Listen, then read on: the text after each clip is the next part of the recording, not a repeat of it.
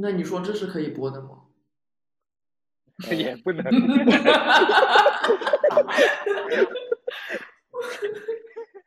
我们这期视频我知道怎么剪了，就是第一开头说这是可以播的吗？哔，一个半小时，没有别的剪法了。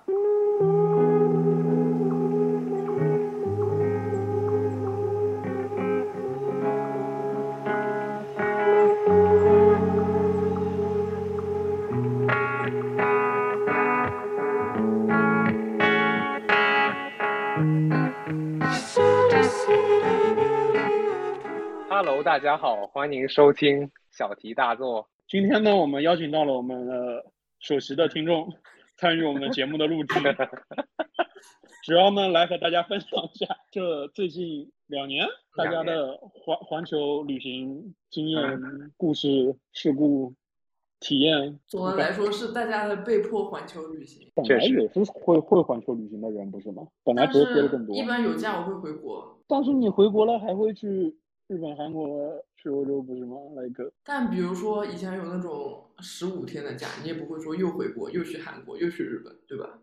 但是不是现在你我就只能去别的地方。不是十五天，我感觉我会是，比如说我去一下日本，再回一下国，各七天这种，嗯，差不多。不是吗？你不会这样吗？我不会，我会回国。我想但没有试过。你你想回回十五天干啥呢？like 就十天和十五天，他多的那五怎么说呢？在在疫情开始之前，我还是在谈恋爱，还是可以回国的。那就是那这两年本来就没有在谈了呀，就是 like 撇开爱情的禁锢，好吧？嗯，哎，好像有这样的烦恼。那你为啥一定要谈异地恋呢？你谈个在身边的，大家一起去周游世界也可以啊。哎呀，赶紧让赶紧让观众讲话吧，我们别讲了。哦，好，先来先来分享一下倒叙吧，就是先从最近的两周开始说起吧。最近两周啊，嗯，like 就是啊，和你的预期相比来说，你觉得是怎么样？你在啊起飞之前，其实你你也不知道形势会怎么样，这两个礼拜其实都瞬息万变的，可能会变。所以就 overall 来讲，你现在成功的变成了一个安全的公民，你觉得这 两两周体验怎么样呢？呃，怎么说呢？就是一开始吧，我觉得起飞前是超级忐忑，因为就是会刷小红书，就是他们会会看他们 PO 的什么隔离酒店，什么上海隔离酒店踩雷，什么乱七八糟，就只看踩雷，然后没有怎么看好的，然后觉得自己抽中不好的酒店的几率很高，所以就是疯狂看有没有别的，就是这种隔离方式可以在上海的时间短一点。哦哦，OK，对，然后。我就发现了，对，就发现了三加十一这个这个这个政策，也不是政策吧，三加三加四吧，然后他们是三加四加七嘛，但我是因为呃就三三天这个就是四是在哪？四是在南京啊？上海三天，然后江苏啊四天，然后居家隔离呃七天嘛，哦，是有这种走法的啊。哦对，我以为三加十一就十一直接全部在一个宾馆搞掉。呃那这个三有加四加七蛮好的。对啊，感觉是一个就但是路线法化的一个转变，那现在一共十天的话，这怎么加呢？三加三加七，七加。三，那你上海落地的江苏人怎么做这个三呢？三加四加就三。就上海哦玩，然后在那个啥，现在是居家只要三天是吧？是这个逻辑。好像是。哦，那就是三加四加三，但其实就是可控的是七天了，现在对吧？但你没赶上。是啊，我是就是倒数第二天说，哎呦三加七了，然后哦不是七加三了，然后然后然后然后就那个什么之后，就我爸妈就疯狂问问，就是我们嗯清、问了清远的，也问了广州的，就是两个，嗯问他们怎么就是什么时候实施，但其实也跟我没什么关系的，就只是能不居家隔离而已，并没有什么太大别的好处。其实就是你把你护送到机场之后，你已经自由了，是吧？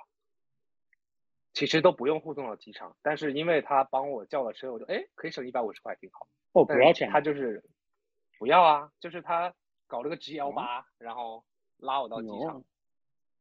牛不是，但是你知道，就是之前上海封控的时候，如果没有 隔离点帮你叫的车，你根本去不了，你知道吧？是啊，但这个所以就是有有的送还是好的呀。就是他是前一天才接到通知说要变政策嘛，所以他们其实也很混乱。就就那个我们酒店的负责防疫的人，半夜十一点多吧，然后打电话过来说：“哎呀，你的车没了。”不是十点多的时候，有个女的打电话过来：“你你没车了，你自己打车去吧。”我说：“啊，就不用送了吗？不用闭环吗？”然后我说：“哦，好吧。”然后十一点。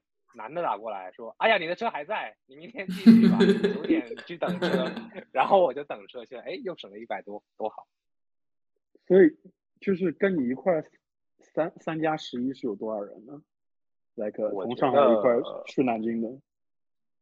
我觉得我们楼层的人好像一直都在变，就是一直有人进来，有人出，就是一直有这种声音，就是进进出出的声音。你是怎么到南京的？就是。上海隔离三天嘛，然后第三天的那个早上，就哦前一天你要填写你的去向，你去江苏的去向，你只能说江苏的去向，因为你去别的去向他已经不管你了，就你只能去江苏了现在。然后就写我说我写我去南京，然后随便糊弄了一个地址，然后就他就有人联系我什么哎呀怎么怎么上车怎么之类的，然后我们就一起被拉到。第二天早上一起被拉到那个江苏的那就昆山那个转运点，然后等自己的那个区的人来接你，这样。区还是市？哦，是是是是是是是是是是是。是，OK，就是的人来接，就你也有可能可以在昆山待着是吧？还是转运点只是一个停车场，并不是一个宾馆？是一个就一个那种相当于一个大大的体育馆那种概念。哦，那种一排空的，然后就就很漠视的那种感觉，就是哎呀，全世界疫情，然后就是疫情最最最夸张的那种体育场的感觉。问题就是你们这个车过去的时候有警车开道吗？没看到有哎，就哦，很很普通，什么都没有，就前面还有那种那种就是那种路人乱乱插队的，然后搞到我们急刹了一次，所以应该没有警车，就是现在已经非常的。常态化就感觉我们是因为因为我我回国我。最震惊的就是在浦东机场等我们每个区嘛，然后说我们其实已经今天就可以走了，今天已经后面没有航班了，但是警车还没来，是我们要每个区里面的警车来负责交接你，哇，就是机场把你这点人的嗯，就是控制权移交给你们区里的派出所的人，然后他们开着车带你去。区里的隔离点，然后就说区里的人路上堵了，还没来，大家再等等，那行吧。啊，嗯，蛮酷的，就是那个，我没有想到，就浦东机场有一堆警车在那 压着大巴出来。你之前毕业的时候回国了吗？回啦，就是没毕业，他没毕业就回，最后一个学期。是不是二零年的那个春假？对，对对对。你你感觉跟那时候有什么区别？对，因为我也是那个时候回的，然后我就觉得。我当时就是一直到去机场之前都感觉就搞得很紧张的那种，但其实想想那个时候跟现在比起来，真的没什么。我们连核酸都不用做，你就是自己在，而且那个时候那个健康码就是你知道吧，就那个东西，它刚推出来是试用试用区试用期，所以那个其实你就不连续填十四天也无所谓的，你只要就是填一下就行了，然后。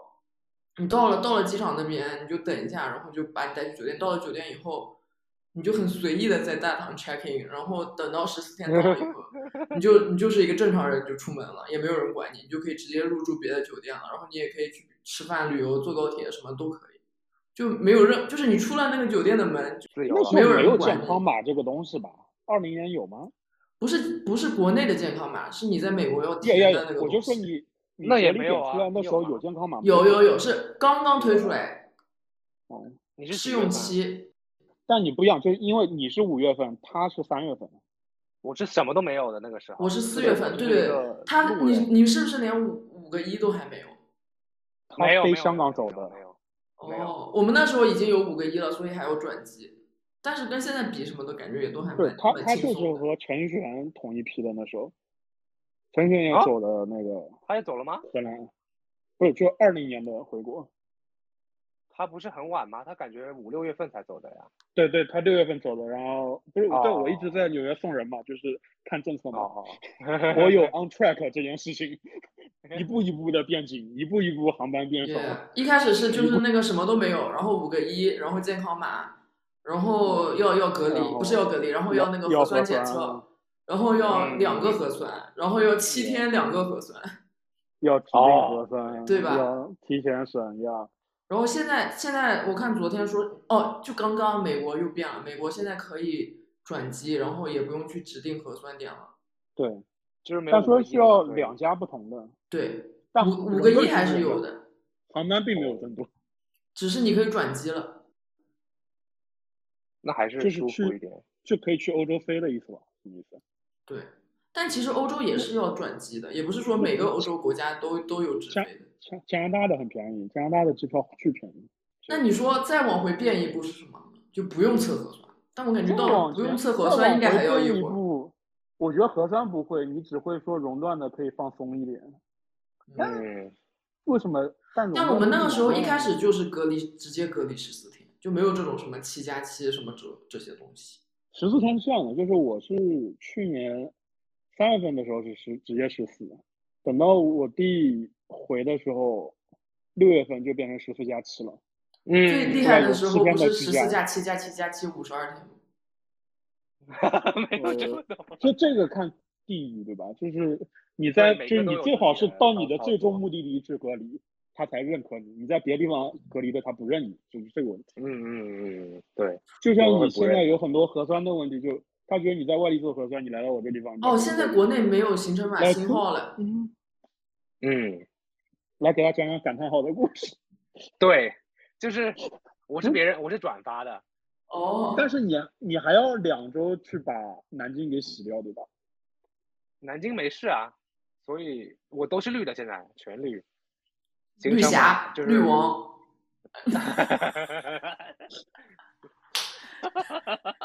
都是绿的，就是什么行程码，然后南京的苏康码也是绿的，粤康码也是绿的，行程码也是绿的，就是没有管南京这个事儿。所以最近有出游计划吗？本来想去拍车的，但是今天下大雨，要台风了。嗯，嗯不是出不是离开你的家门 就是出游计划。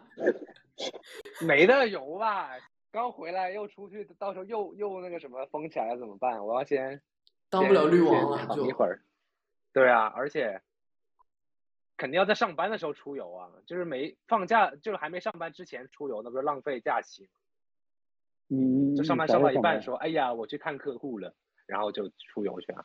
就是一开始就抽中一个，就是其实上海的酒店还行，就是那种比快捷酒店、商务快捷酒店再垃圾一档的那种，稍微没有那么卫生，但是也还行。我就想说，我本来想说，哎呀，那这样，那我就不用去江苏开盲盒了，不然我就在这里住到住到十四天，然后滚吧。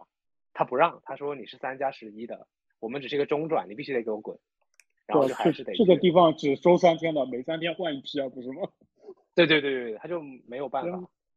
但是后面那那个住的不是有那种四天走的，也有十一天走的，嗯，所以那个就没有怎么管说，就是你要换楼层啊或者怎么着都没有，就是你就待着，然后别人走就好了。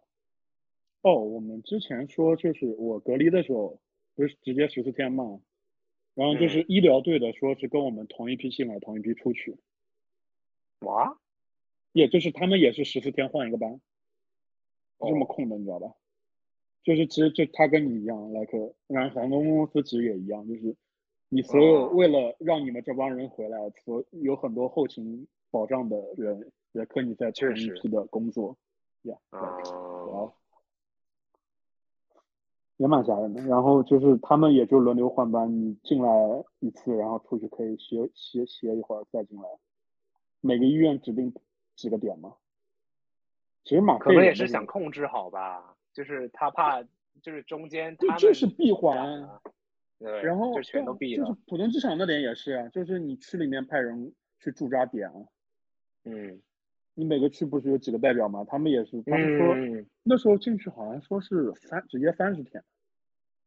啊，这么久，也就是你工作三十天，然后你要闭环几天才能出来，然哦后也哦哦，就是那种就是基本上社区街道的嘛，就其实他们也挺惨的呀。挺不容易的。就是你这个政策之下，其实所有人都不容易啊。嗯，不是你你去听你听了那期播客吗？就是我发给你那个，没有，我准备明天在路上听。小杨听了吗？你说那个那个就是他环球旅行出去，然后摄摄影小米小米摄影。有有，我前一半睡着了，就是我在飞机上睡着了，然后后面开始就是听，就是听到他非洲，然后好像不是非洲，就是从南美到那个，不是，就是我听那个东西听到最有共鸣的是那个人说，就是他离开北京前几天不是特别紧张，然后北啊京那时候有对对对。疫情了，然后直到就是他到机场上了飞机到巴黎了，打开新闻看北京疫情爆发，但是就很漠然，就是你在置身事外的这种感觉。对对对，就是，但你同时就是这种紧张感又发生在你回国之前，right？嗯嗯嗯就是其实双向奔赴，你懂吧？啊，但是我们在恐惧的是什么？你想想，恐惧的是同一个事情啊。因为真的，我去年回美国之前也是这个心态，就是我得赶紧走了，就是嗯要机票该往前改一改了，不然不知道要怎么回事了。接下去不太对，这个形势。哦，没事，他马上开始排队做核酸了一下，我靠！因为就是八月份一下核酸检测能力起来了，然后开始要求你我要看核酸，之前就看看行程码嗯过去了呀。你看我去南京的时候，嗯，就看个行程码呀，没人要随便糊看弄一下就好了。对而且你你那个绿的怎么会变成黄的呢？就那时候，right，我不知道你见没见过小高，他是在这边我见过你过生日不是？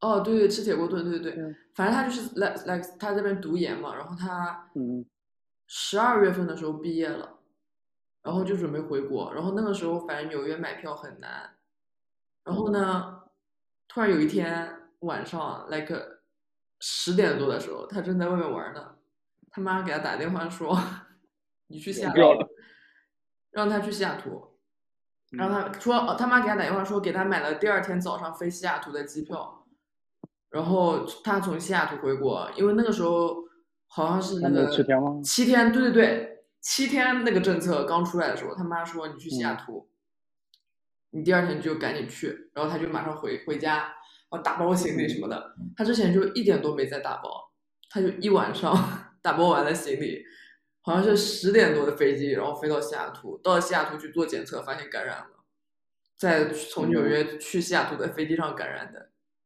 然后呢，他就一个人在，但是他那个时候又不能再回纽约了，他就在西雅图租了一个 Airbnb，嗯本来是准备一月份走的，然后一直到三月份，我都去 西雅图玩了，他还在那边，他就在 Airbnb 那里一个人住了三个月，然后他说我是他这三个月以来见的第一个朋友，哇，为为了为了安全吗？为了不是因为他在西雅图就没有人没有朋友，没有我们没有朋友在西雅图，在这三个月里面甚至考了一个驾照，到了三月份了，他康复了，他早就康复了，他其实马上就康复了，因为他其实是无症状感染。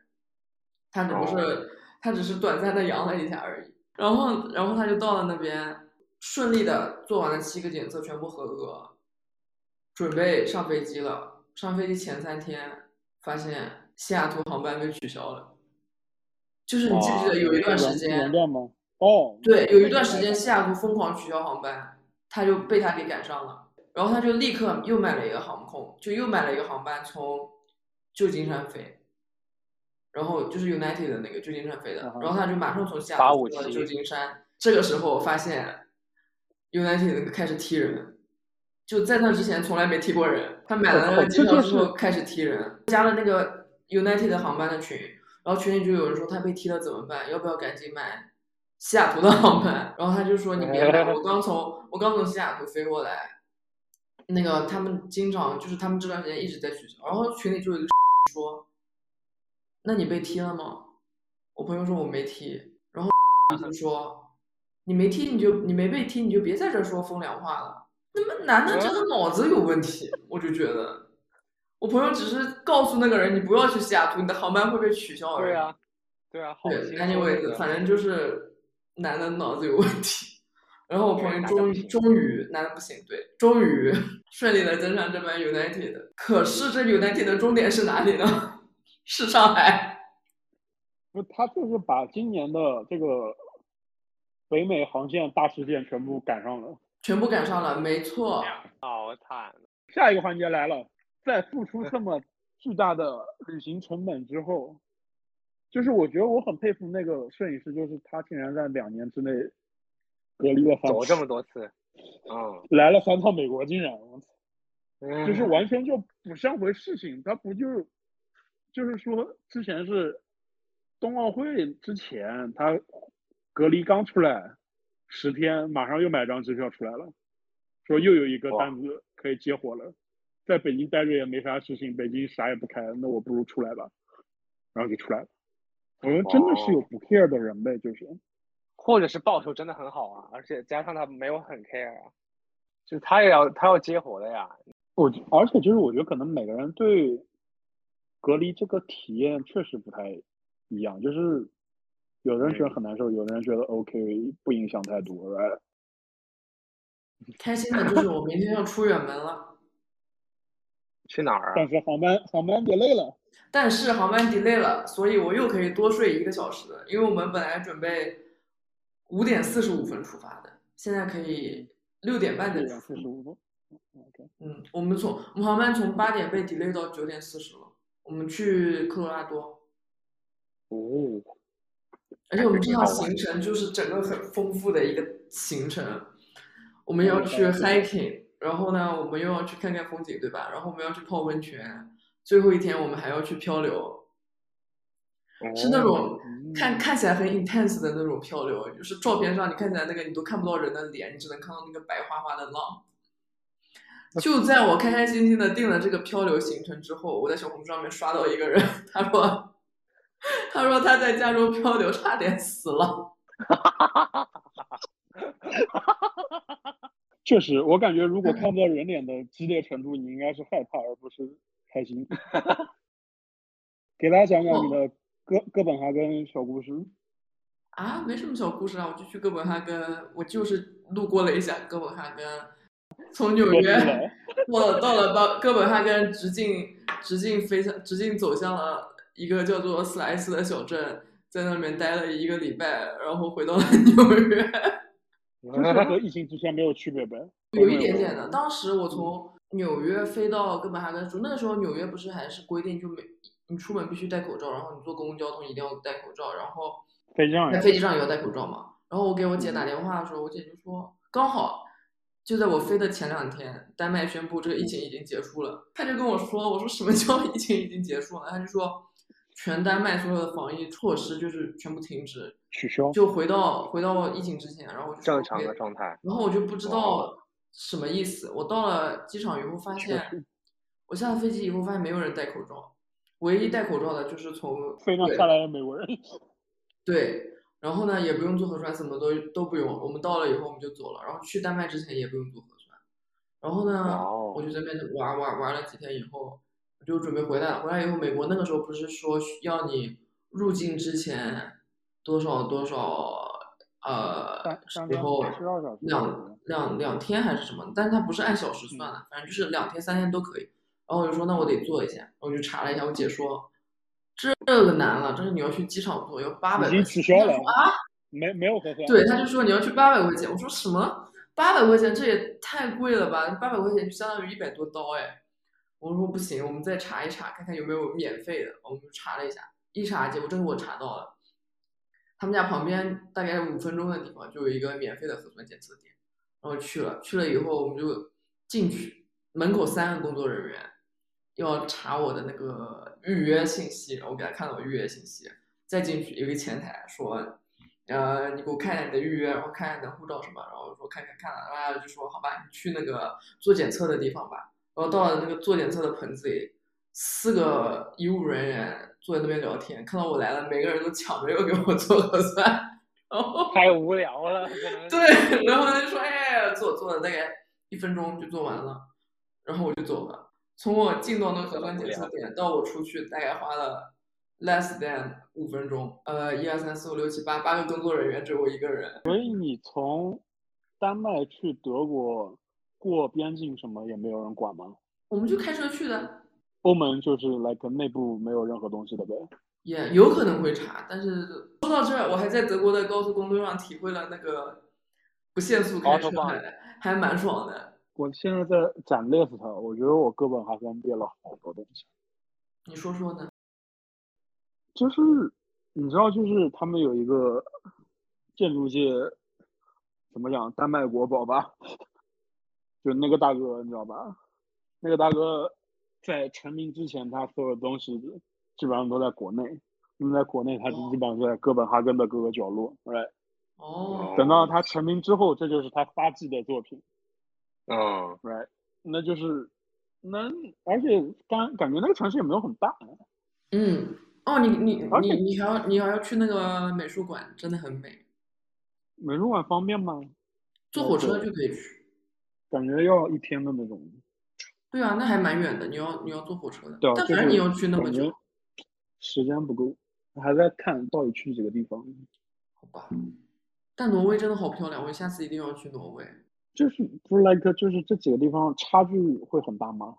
是不一样的东西吧？你去哥本哈根、丹麦啊，你应该就不会去看那种什么自然风景。但是我想去挪威，因为我想去看那些峡谷什么的。嗯，哦，不对，这也分就是自然的挪威和奥斯陆的挪威，不是吗？嗯。Yeah。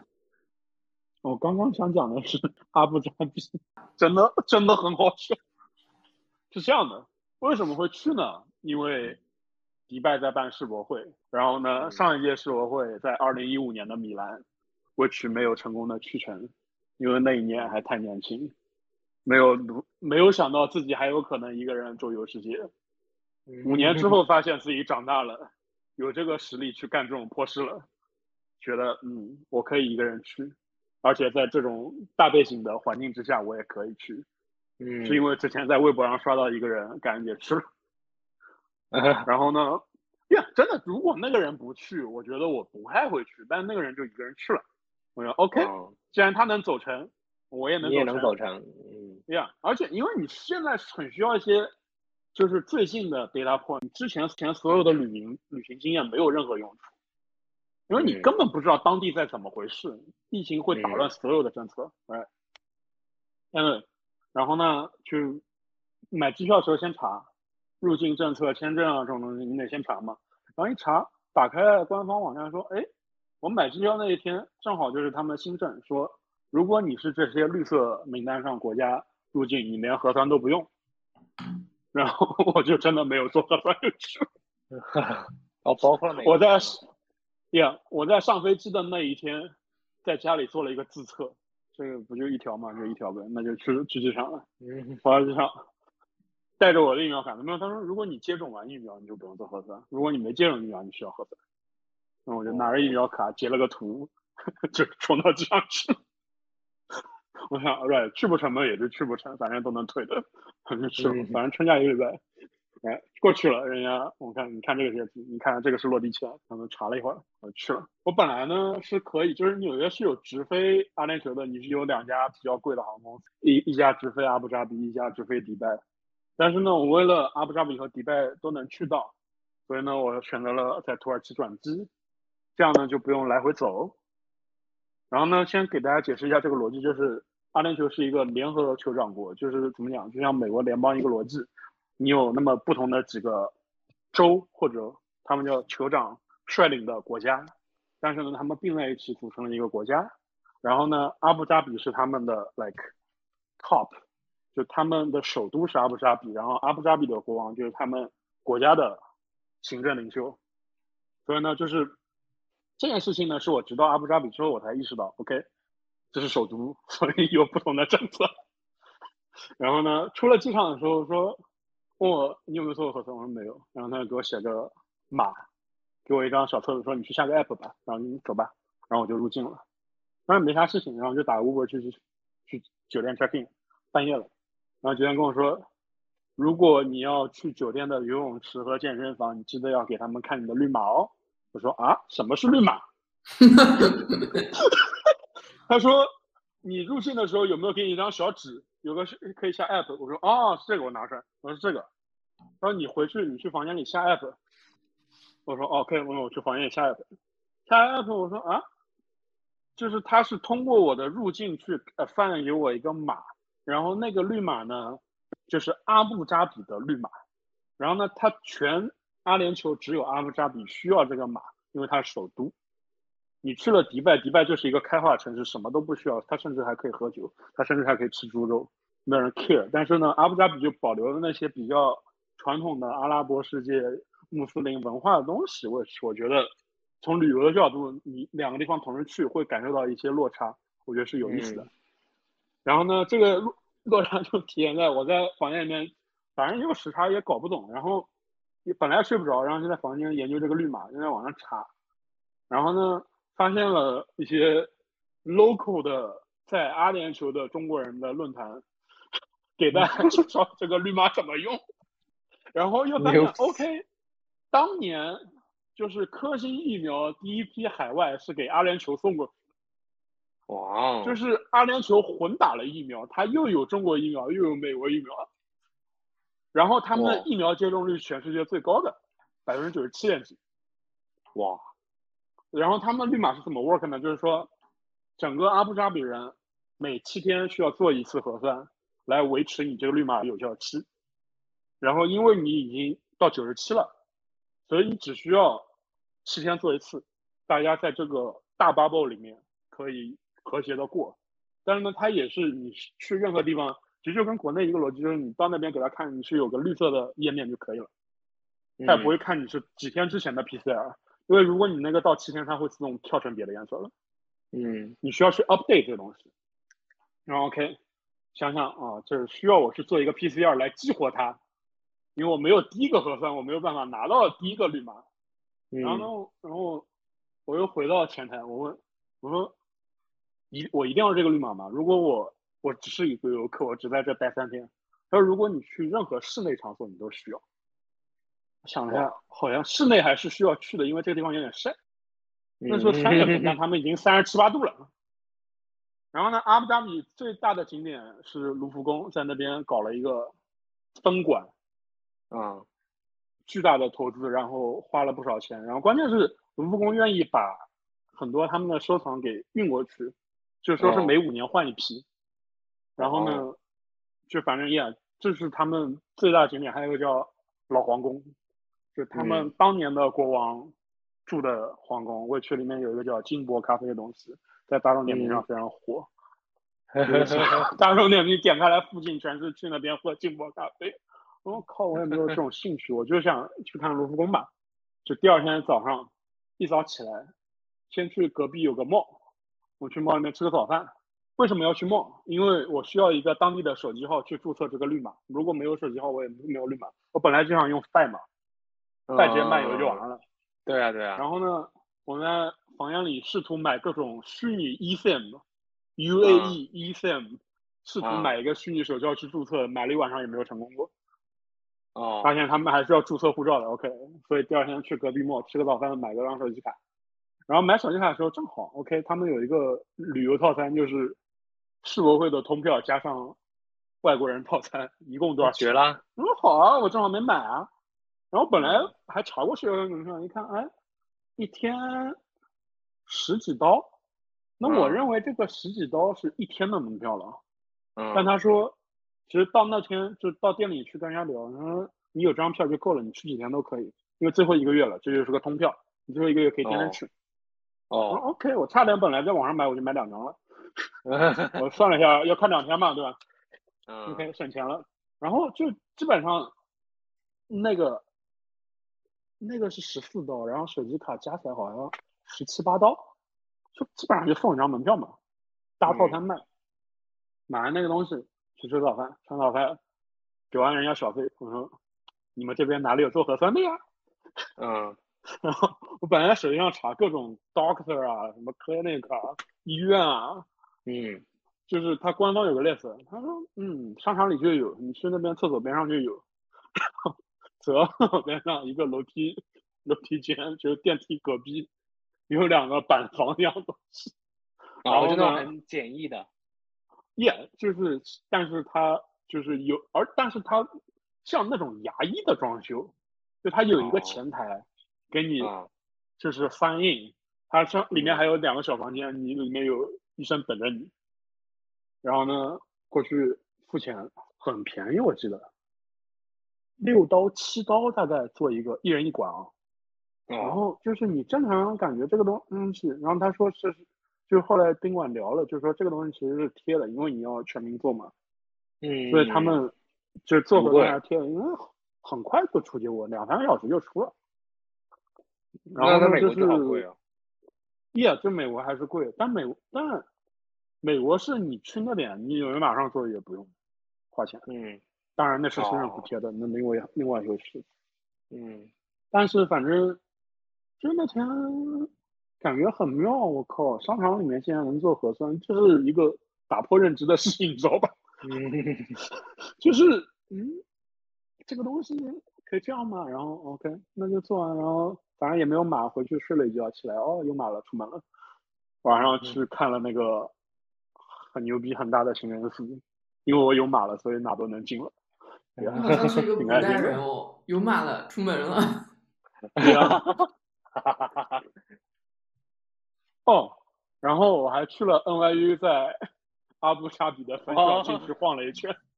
我拿着我的 NYU 学生证，拿着我绿码，走到保安面前，说我是 NYU 纽约的，我想进去看看。我也有码，我就想进去看看。保安说你去哪个教室？保安说你可以进，但我说我是纽约的，我刷不进去，你能不能放我进去？保安说我叫个保安队长来。然后保安队长来了，亲切的给我握了个手，送了我瓶水，说你去吧。就是竟然是总部来的，就这种心态，然后去吧，然后就很 fancy，真的很 fancy，而且那地方竟然已经有十年了，完全不知道有这件事情。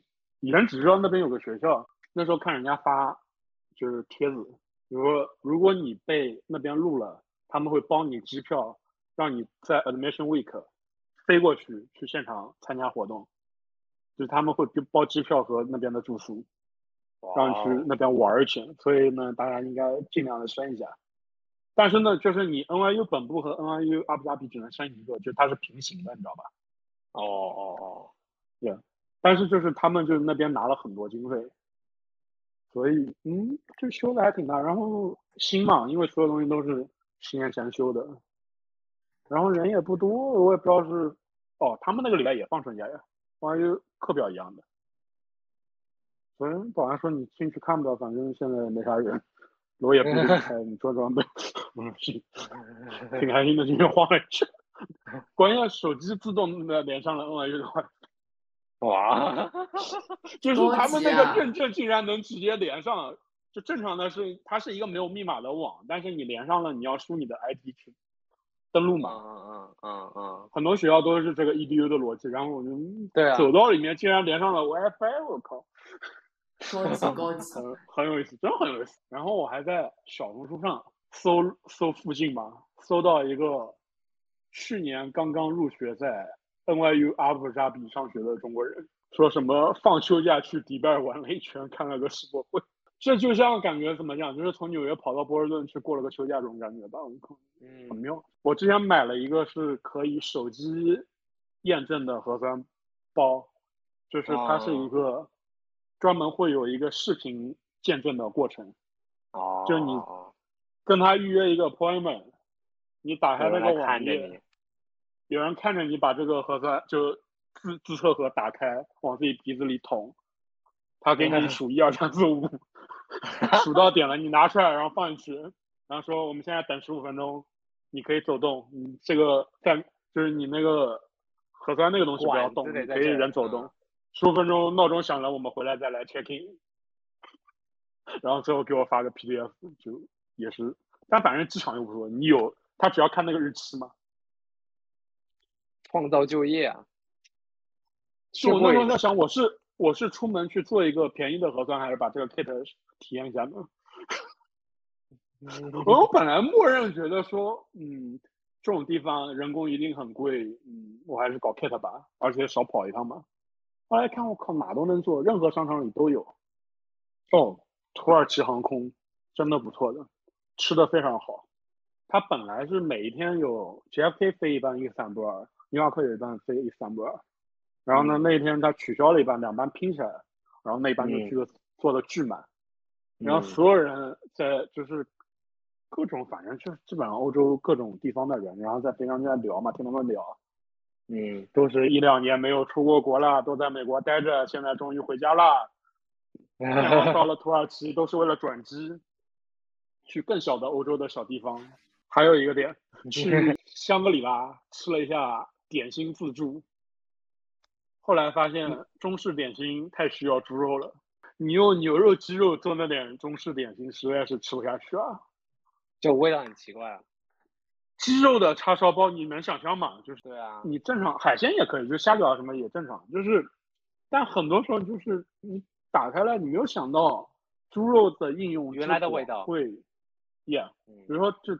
蛋挞就是不用猪肉，可以用牛油，也差距没有那么大，但是你能吃出来区别，但挺微妙的。就是吃之前你没有想到，就是不吃猪肉会有这么大的影响。嗯，你会觉得这种地方消费应该挺高的，但是物价也就还好，而且甚至去的地方都蛮贵的地方。我感觉你 local 有钱人去的地方，就之前看的那种，就是你真的去迪拜老城啊这种。哦，迪拜是这么一个逻辑，它只有百分之十的阿拉伯人，它的 majority 是印度人和巴基斯坦人，就是他们是迪拜这座城市运行的主体，阿拉伯人并本身并没有那么多，来建造这个城市，来让这个城市发展下去，需要各就是各个全世界的外国劳工来，嗯，就是这就是中东的模式，就你今年卡塔尔办世界杯要修八个足球场，全是靠嗯。印巴的外地劳动、外国劳工，就外国务工人员来修建、来创造经济。这当然你有不同 level，但是你甚至你就比如你上班的或者你住着的 majority 是他们的人。嗯，就所以其实你并这就为什么可能迪拜并没有那么多阿拉伯的感觉吧。但是我能意识到，就是有钱人为什么愿意待在里面，确实。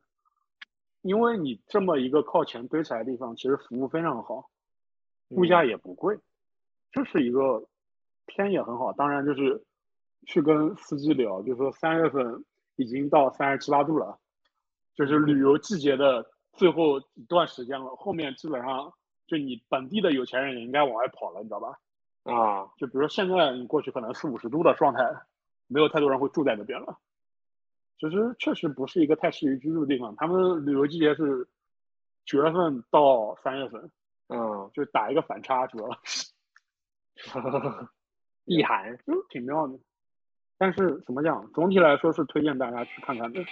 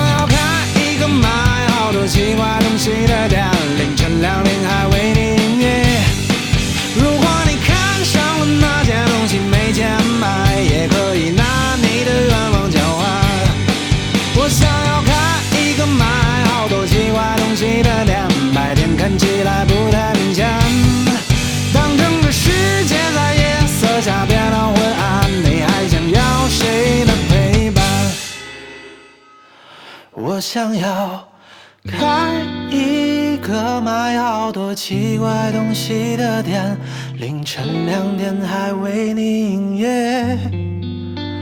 如果你看上了那件东西没钱买，也可以拿你的愿望交换。我想要开一个卖好多奇怪东西的店，凌晨两点还为你营业。如果你看上了那件东西没钱买，也可以拿你的愿望交换。我想要开一个卖好多奇怪东西的店，白天看起来不太明显。当整个世界在夜色下变得昏暗，你想要要谁的陪伴？放词了，我觉得这有点朋克。没事儿。